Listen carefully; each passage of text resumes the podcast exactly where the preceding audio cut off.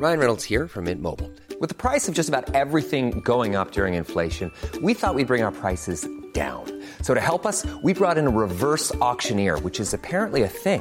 Mint Mobile unlimited premium wireless. Ready to get 30, 30, bit to get 30, bit to get 20, 20, 20, bit to get 20, 20, bit to get 15, 15, 15, 15 just 15 bucks a month. So, Give it a try at mintmobile.com slash switch. $45 upfront for three months plus taxes and fees. Promo for new customers for limited time. Unlimited more than 40 gigabytes per month. Slows. Full terms at mintmobile.com.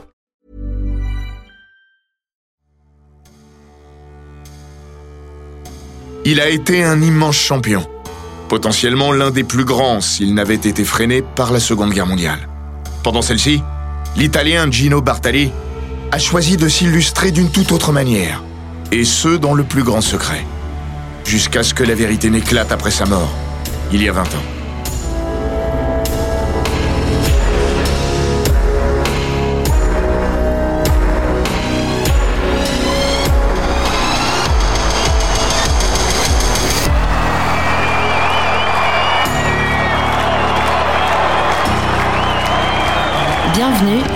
Récits d'Eurosport.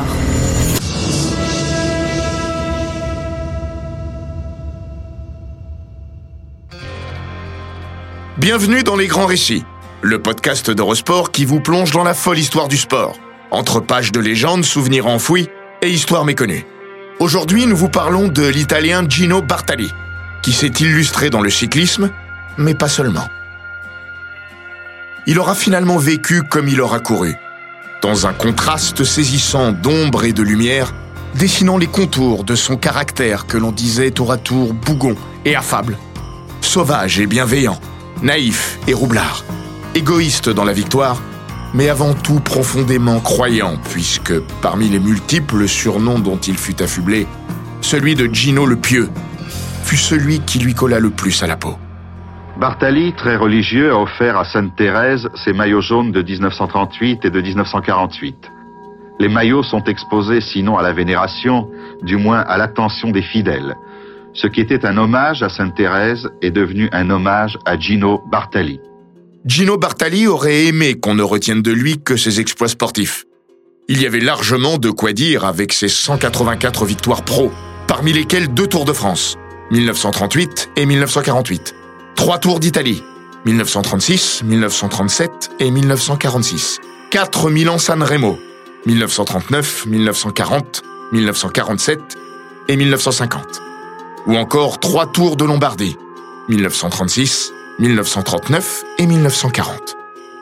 Mais à rebours des envolées célestes du champion, de ses ascensions quasi christiques qu'il aimait à faire en solitaire, en accélérant par couches successives, avec son coup de pédale légèrement heurté, l'homme dissimulait un secret plus riche encore, qu'il voulait garder au fond de lui, comme pour mieux en préserver les éclats de noblesse.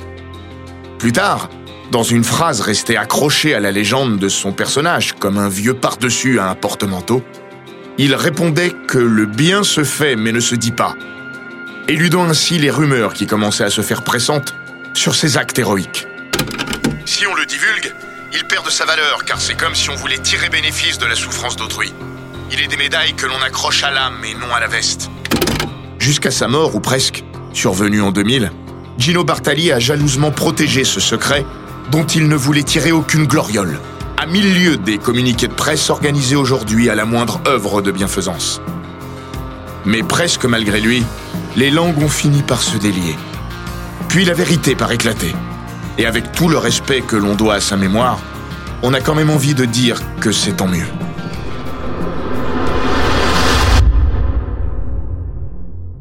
Jamais peut-être un champion n'a incarné mieux que Gino Bartali l'histoire d'un pays, son pays.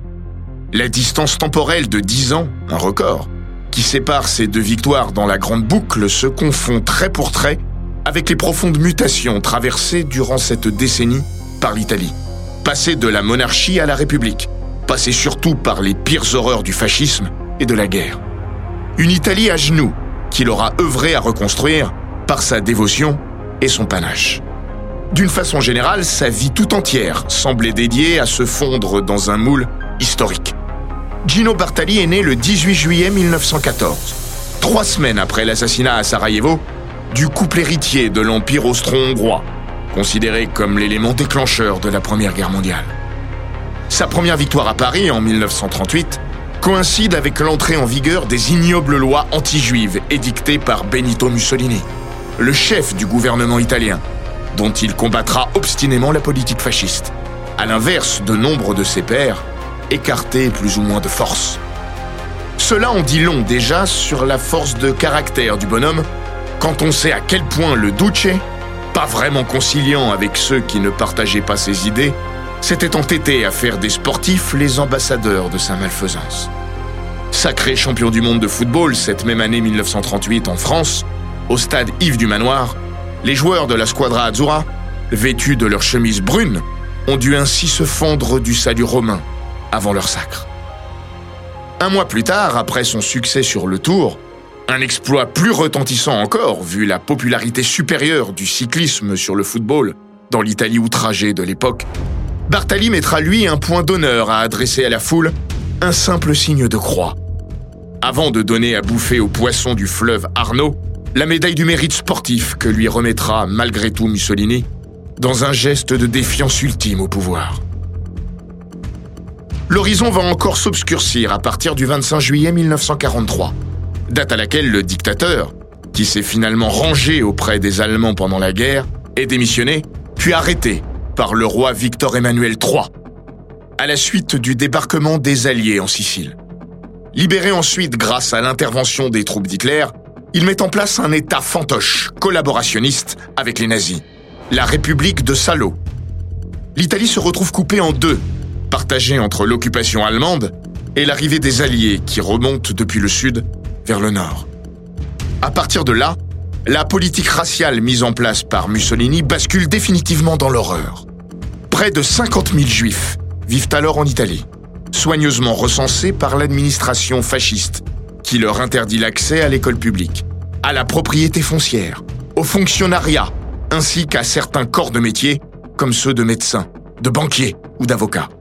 Les nazis, qui récupèrent tous les fichiers collectés par la Direction générale pour la démographie et la race, vont gravir un échelon dans l'insupportable, en déportant quelques 8000 juifs vers les camps de la mort. La dichiarazione di guerra è già stata consegnata agli ambasciatori.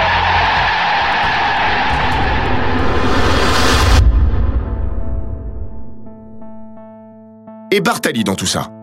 Ouvertement hostile à la guerre, le champion est néanmoins contraint d'effectuer ses obligations militaires. Mais il ne lâche pas le cyclisme pour autant. D'abord parce que si les plus grandes compétitions sont mises sur pause, d'autres courses, plus ou moins crédibles, demeurent au sein de la botte.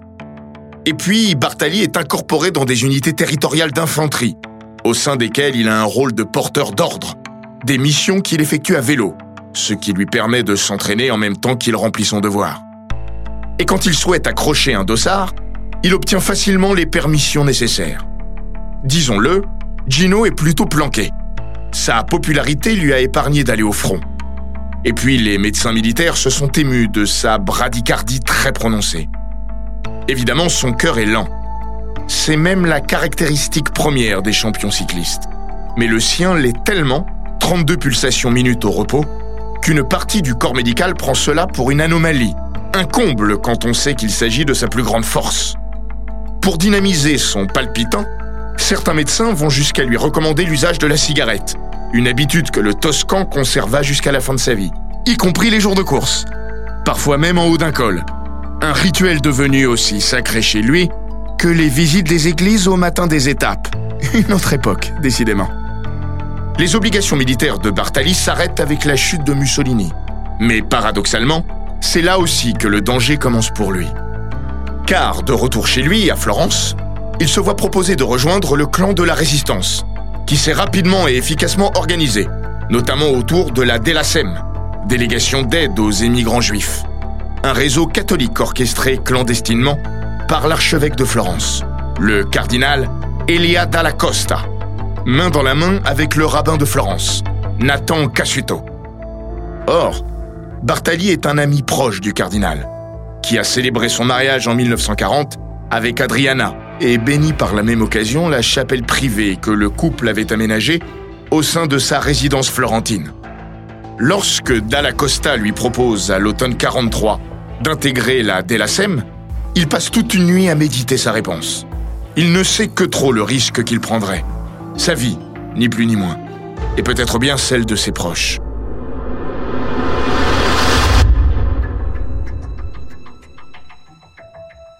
Le lion de Toscane, comme on l'appelle aussi parfois, a alors 29 ans et déjà une existence sans clair-obscur.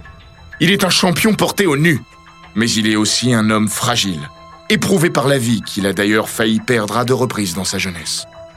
En 1929, chez lui, à Ponte a Ema, il s'est livré à un jeu idiot avec des copains auquel il voulait prouver sa capacité à rester plusieurs minutes enseveli sous un tas de neige. Sa mère l'a retrouvé à moitié inconscient, fiévreux et étrangement muet, ce qu'il restera pendant six mois, comme un présage du mutisme qu'il gardera par la suite sur ses agissements. Cinq ans plus tard, en 1934, il est défiguré à la suite d'une chute lors d'un sprint sur une course amateur. Il portera toujours sur lui les stigmates de ses accidents, avec ce nez tordu de boxeur et cette voix rauque, qui le définissait tout autant que ses facilités de grimpeur.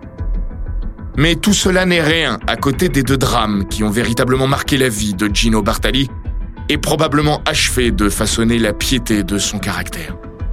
Le 14 juin 1936, une semaine après qu'il a bouclé à Milan son premier Giro victorieux sous les couleurs vertes de la Legano, son petit frère Giulio se tue en course, percuté par une voiture roulant à contresens. Il faudra de longues semaines à Gino pour se décider à reprendre le fil d'une carrière qu'il souhaitait laisser tomber. Puis vint la guerre et Bartali compte profiter, si l'on peut dire, de ce temps suspendu pour fonder une famille. Il se marie, on l'a dit, en 1940, un an avant la naissance de son premier fils, Andrea. Le second doit venir au monde en 1943, alors que le pays bombardé est soumis à de stricts couvre-feux. Un soir où sa femme est prise de violentes contractions, Gino chevauche sa bicyclette pour partir discrètement à la recherche d'un médecin. Il finit par en dégoter un, mais trop tard. Lorsque celui-ci arrive, c'est pour constater que l'enfant est mort-né. Gino Bartali fabrique lui-même le petit cercueil pour enterrer, à côté de son frère, cet enfant qui n'aura pas vécu, mais qui l'aura chéri malgré tout.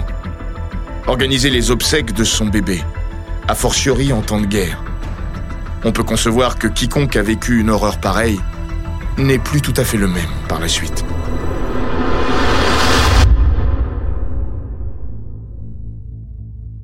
Lorsque Gino Bartali reçoit la proposition de rejoindre le clan de la résistance, sa vie a donc déjà suffisamment été secouée par le malheur. Elle ne souffrirait pas de s'accommoder en plus des pires atrocités. Bartali est un homme extrêmement pieux, depuis toujours, pratiquant la prière quotidienne et entré dans le tiers-ordre carmélitain. Après avoir passé la nuit dessus, il a mûri sa décision. Ce sera oui. Dans ce mouvement de solidarité religieuse qui ne coule à l'époque pas forcément de source, le pape Pie XII, élu au pontificat en 1939, n'ayant pas réellement clarifié sa position à l'égard du fascisme, Gino Bartali est assigné à une mission qu'il est précisément le seul à pouvoir faire. Parce qu'elle nécessite courage, force physique et savoir-faire. Sa popularité est un bonus non négligeable dont on peut affirmer qu'il a contribué à lui sauver la vie. Spontanément, un immense réseau de sauvetage s'est donc organisé pour permettre à des milliers de juifs de trouver refuge dans des couvents ou des monastères disséminés en Toscane, en Ligurie et en Ombrie, notamment dans les vallées d'Assise, Viareggio, Gênes et Lucca, au nord de la cité florentine. En plus de les cacher, les religieux, avec l'aide de précieux complices, dont un imprimeur et des fonctionnaires haut placés, leur fournissent des faux papiers pour leur permettre d'accéder au rationnement alimentaire et tout simplement de fuir le régime. Et c'est là que Gino Bartali entre en scène. Le champion transalpin a pour rôle de faire la jonction entre ces différents couvents, afin dans un premier temps de récupérer des documents nécessaires à la réalisation des faux papiers, pièces d'identité, photos, etc.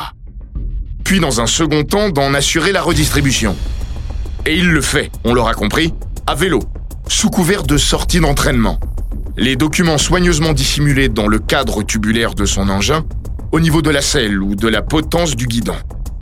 En un an, entre fin 1943 et fin 1944, Gino Bartali réalise ainsi une quarantaine d'allers-retours entre Florence et, la plupart du temps, Assise, transformée en une sorte de ville-hôpital, sous l'œil permissif de la Wehrmacht, est devenue le centre névralgique de la résistance. Une heureuse providence pour celui dont on dit aussi qu'il est membre de la confrérie religieuse de Saint François d'Assise. C'est là également que se situe l'imprimerie clandestine de Luigi et Trento Brizzi, père et fils, chargés de confectionner les faux. Au total, pour Gino, cela fait un trajet d'environ 180 km, 360 avec le retour, qu'il effectue parfois dans la journée, parfois sur deux jours.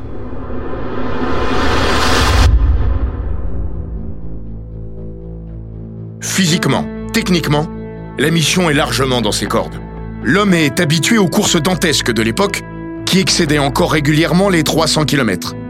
Dantesque est le mot, puisque Dante était aussi toscan. Et puis, Bartali a appris le métier à la source, en commençant à travailler dès l'âge de 13 ans comme apprenti mécanicien chez un cyclociste réputé de son village, Oscar Casamonti, qui lui a fait découvrir la course cycliste en même temps que ses incroyables facultés physiologiques. Comme le souligne le journaliste italien, basé à Paris, Alberto Toscano, auteur d'un livre référence sur la destinée de Bartali, Un vélo contre la barbarie nazie. Démonter un vélo pour y cacher les documents est pour lui un jeu d'enfant.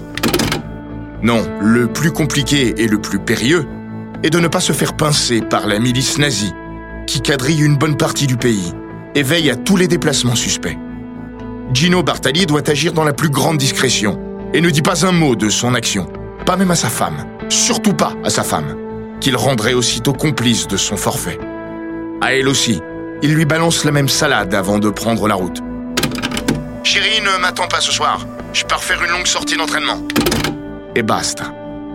Vallonné et pittoresque, cerclé de vignobles, chargés d'histoire, réputés pour leur beauté autant que pour leur exigence, les routes de Toscane constituent un terrain de jeu idéal pour Bartali, qui du reste ne s'amuse guère à flâner en route.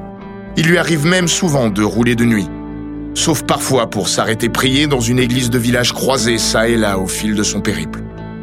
Pour être sûr qu'on le reconnaisse, il s'affuble d'un maillot floqué à grosses lettres de son nom. Ça peut toujours servir. Et d'ailleurs, ça sert. À plusieurs reprises, Bartali est contrôlé par la Wehrmacht, et à chaque fois, il repart sans dommage, sauvé à la fois par son flegme légendaire et par sa célébrité, puisqu'il est toujours un milicien fan de cyclisme, ravi de pouvoir échanger avec lui sur ses exploits, voire obtenir un autographe.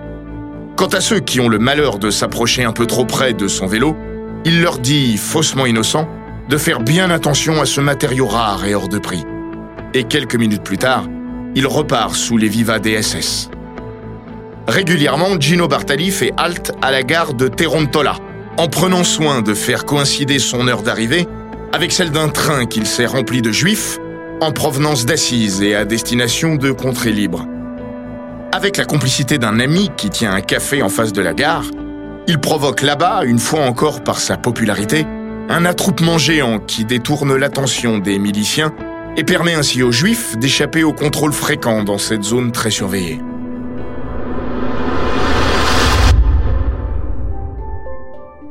Finalement, Gino Bartali n'aura qu'une seule frayeur, mais de taille. Fin juillet 1944, il est arrêté par une milice italienne collaborationniste qui a intercepté une lettre à son attention en provenance du Vatican et a donc des doutes sur ses accointances avec le réseau catholique, dont les fascistes connaissent l'existence. Interrogé avec poigne dans les sombres sous-sols de la bien nommée Villa Triste, à Florence, il s'en sort une nouvelle fois grâce à sa réputation et à l'intervention en sa faveur d'un officier fasciste passionné de vélo. Quelques semaines plus tard, Florence est libérée. La vie peut reprendre son cours. Et Gino, le vélo, pour de vrai cette fois. Le grimpeur d'exception, l'un des meilleurs de tous les temps, a réussi une fois de plus à s'échapper sans jamais se faire rattraper. Ce ne sera pas le cas de tous les maillons de cette chaîne de résistance, dont plusieurs ont été démasqués et fusillés. Est-ce par respect pour eux que Bartali prit ensuite le pli de ne jamais parler? Possible. Mais l'omerta est de toute façon la règle numéro un dans cette organisation secrète. Rappelons qu'en parallèle à sa mission de facteur de la liberté, comme l'avait surnommé Monseigneur Dalla Costa, Gino Bartali abrite dans la cave de sa maison, ainsi que dans celle d'un de ses cousins, une famille de juifs, les Goldenberg, dont le fils, Giorgio, livrera bien des années plus tard un témoignage capital dans la révélation des dessous de l'histoire. Pour que chacun survive, le mutisme le plus total est requis. Il n'a jamais quitté Bartali.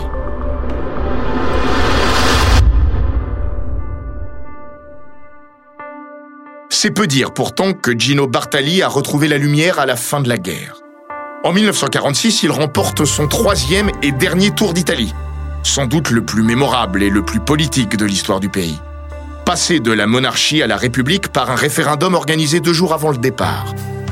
Pour 47 petites secondes, Gino s'impose devant Fausto Coppi, qui restera dans les mémoires comme son plus grand rival, ce qui ne l'empêchera pas de devenir l'un de ses meilleurs amis. Les deux Campionissimi sont certes séparés par leur personnalité, l'un aussi progressiste que l'autre est traditionnaliste. L'un marivolage et l'autre époux fidèle. Souvent même par des conflits d'intérêts qui leur ont, sans aucun doute, coûté quelques lauriers. Mais ils sont aussi réunis dans le symbole parfait d'une Italie en reconquête, passée en quelques mois de l'outrage au triomphe. Et ils contribuent plus qu'aucun autre à redonner à leur pays honneur et fierté. À cet effet, le point d'orgue de la carrière de Gino Bartali reste sa deuxième victoire dans le Tour de France en 1948. Une victoire là encore indissociable de l'histoire de son pays. Ce jour-là, à la une du Figaro se détachaient trois titres. Monsieur André Marie venait de constituer un ministère d'entente républicaine en France, le plan Marshall d'aide à l'Europe et enfin la victoire de l'Italien Gino Bartali dans le Tour de France. Alors qu'il a quasiment 34 ans et qu'on lui a déjà susurré plusieurs offres de reconversion, notamment dans la politique, Bartali s'arrache au contraire pour continuer à courir. Et mieux, pour être le leader de la formation italienne dans le Tour de France, couru à l'époque par équipe nationale. Comme il obtient gain de cause, Fausto Coppi préfère d'ailleurs s'abstenir, plutôt que de lui passer les plats. Une autoroute pour Bartali Pas vraiment le Toscan est sévèrement malmené par un jeune impudent français nommé Louison Bobet, qui lui met 21 minutes dans la vue au moment où se profile la journée de repos du 14 juillet. Mais en lieu et place d'une tranquille journée à l'hôtel se joue ce jour-là un drame en plusieurs actes qui va révolutionner pas mal de choses.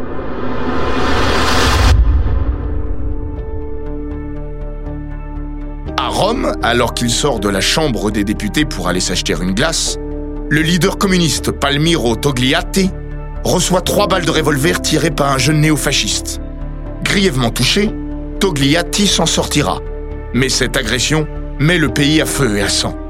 Une sorte de mai 68 à l'italienne, 20 ans plus tôt, qui causera 16 morts et plus de 200 blessés.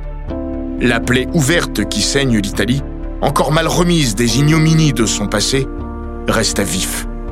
Ce jour-là, le chef de l'État, Alchidide et Gasperi, se font d'un coup de fil à Bartali. Ils conjurent. Vous devez gagner ce tour. L'Italie a besoin de bonnes nouvelles. Gagner ce tour Il en a de bonnes, Alchidi. Gino est tout de même à 21 minutes. Mais il a, on l'a vu, le sens du devoir. Le lendemain, alors que doit s'élancer à 6 heures du matin une étape reine entre Cannes et Briançon, Bartali se lève à 4 heures, se préparant à l'une de ses habituelles visites à l'église. Alors qu'il fume tranquillement sa clope, il croise Louison Bobet à l'hôtel et lui lance, en guise d'avertissement, Aujourd'hui, l'un de nous deux ne va pas s'amuser. Et c'est finalement Bobet qui va couler. En mission, Gino Bartali remporte ce 15 juillet une étape absolument mémorable, reléguant à 19 minutes son adversaire auquel il subtilise le maillot jaune le lendemain lors d'une nouvelle victoire en solitaire entre Briançon et Aix-les-Bains, avant de remporter un troisième succès consécutif, lors de l'étape entre Aix-les-Bains et Lausanne, le jour de son anniversaire. Gino Bartali a réussi son rapt. Il gagne le tour avec 26 minutes d'avance sur son dauphin, qui sera finalement le Belge Alberic Schott. Bartali, maillot jaune, c'était le titre de la Gazette dello Sport, l'équivalent de l'équipe, en 1948.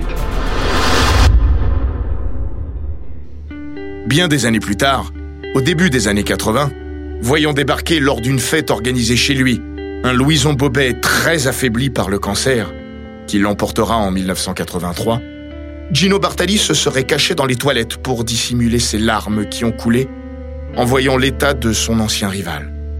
Chez Gino, les émotions ne s'affichaient pas plus que le bien. Dans la vitrine d'un magasin de Florence, la bicyclette sur laquelle Gino Bartali a gagné Milan-San Remo il y a 29 ans. Cette bicyclette pèse 12 kg 800. C'était l'une des plus légères en ce temps-là. Aujourd'hui, les bicyclettes pèsent 7 kg 200. Tout est plus léger. Eh bien, on allait aussi vite et on faisait les mêmes moyennes que maintenant et sur de mauvaises routes. Rangé du vélo en 1954, Bartali, lui, restera bon pied bon oeil jusqu'au bout, jusqu'à ce que son cœur ne finisse par le lâcher pour de bon, en 2000, à 85 ans. Pour un peu, il aurait emporté dans sa tombe son noble secret. Jamais de son vivant, il ne parlera précisément de ses actes de bravoure, déclinant systématiquement toute demande d'interview, évoquant d'un peu trop près le sujet. Puis, il se met en colère lorsque certains évoquent sans son assentiment son héroïsme, malgré tout soupçonné. Même auprès de ses enfants, Andrea donc, puis Luigi et Bianca Maria, arrivés après la guerre. Il se montre évasif, se contentant d'évoquer des missions secrètes effectuées à vélo, sans jamais s'épancher sur leur contenu. C'est auprès d'eux qu'il employait souvent cette phrase.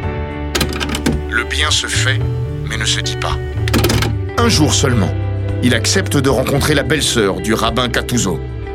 L'ex-co-organisateur du réseau, finalement tué à Auschwitz, mais il le fait à titre strictement privé, refusant tout enregistrement. Pour le reste, c'est silence radio, et c'est d'autant plus incroyable pour cet homme volontiers dissert auprès des médias, avec lesquels il collabore souvent. Le journaliste italien Adam Smulevich racontait au journal Le Monde Comme il n'avait pas de relation directe avec ceux qu'il sauvait, mais seulement avec des intermédiaires, les gens n'ont jamais vraiment su que Bartali était impliqué dans leur sauvetage. Ce dernier a joué un grand rôle dans l'exhumation de témoignages qui ont finalement permis de reconstituer, à la façon d'un puzzle, l'action précise du héros toscan. Pour le compte de Pagine Ebraille, le journal du judaïsme italien, Smulevich a lancé un jour un appel à témoins qui a permis de libérer la parole d'un certain nombre de juifs sauvés en Italie, notamment un dénommé Giorgio Goldenberg, devenu Giorgio Goldini pendant la guerre grâce aux faux papiers, qui révélera avoir été caché chez le cousin d'un ancien champion cycliste. Ce dernier lui avait fait don d'une photo dédicacée qu'il avait précieusement gardée sur lui et devenue depuis célèbre.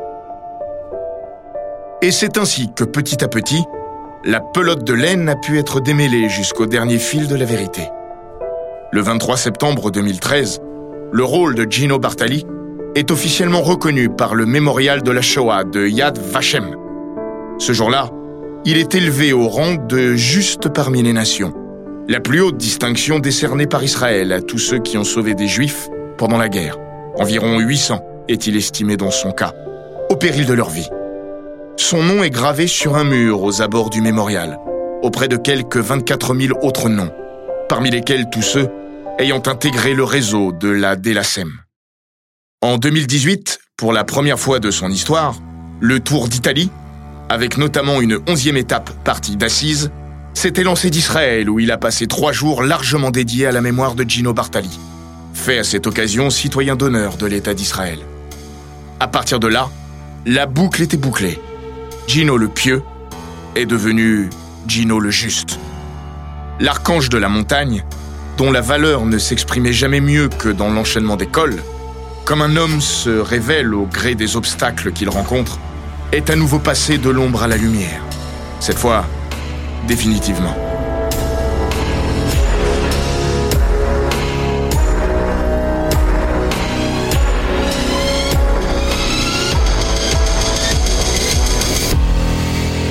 Cet épisode des grands récits d'Eurosport a été écrit par Rémi Bourrière. Il est raconté par Florian Bayou, monté par Gilles Bavulac et produit par Bababam. N'hésitez pas à vous abonner, commenter, partager et noter ce podcast sur Apple Podcast, Google Podcast, Castbox, Spotify, Deezer et toutes les plateformes audio.